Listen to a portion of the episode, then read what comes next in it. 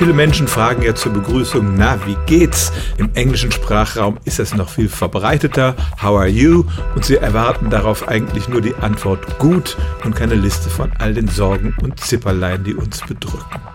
Im öffentlichen Leben und am Arbeitsplatz wird von uns eine gewisse Positivität erwartet. Wir sollen und wollen nicht alle anderen Menschen mit unseren Problemen behelligen. Der Mensch ist auch mit einem gewissen Grundoptimismus ausgestattet. Wenn wir den nicht hätten, könnten wir mit vielen persönlichen Rückschlägen gar nicht fertig werden. Aber man kann diese Positivität auch übertreiben und das nennt sich dann toxische Positivität.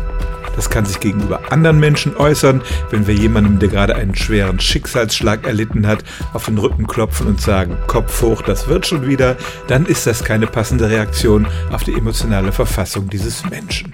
Und auch sich selber kann man belügen, wenn man negative Gefühle nicht zulässt und alles mit einer Optimismussoße übergießt.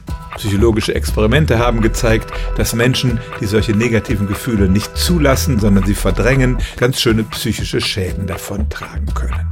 Die bessere Haltung ist es, diese Gefühle zuzulassen und dann trotzdem eine langfristige Perspektive zu entwickeln, die einen auf glücklichere Zeiten hoffen lässt. Aber alles mit einer rosaroten Soße von Positivität zu überziehen, das kann ganz schön toxisch sein.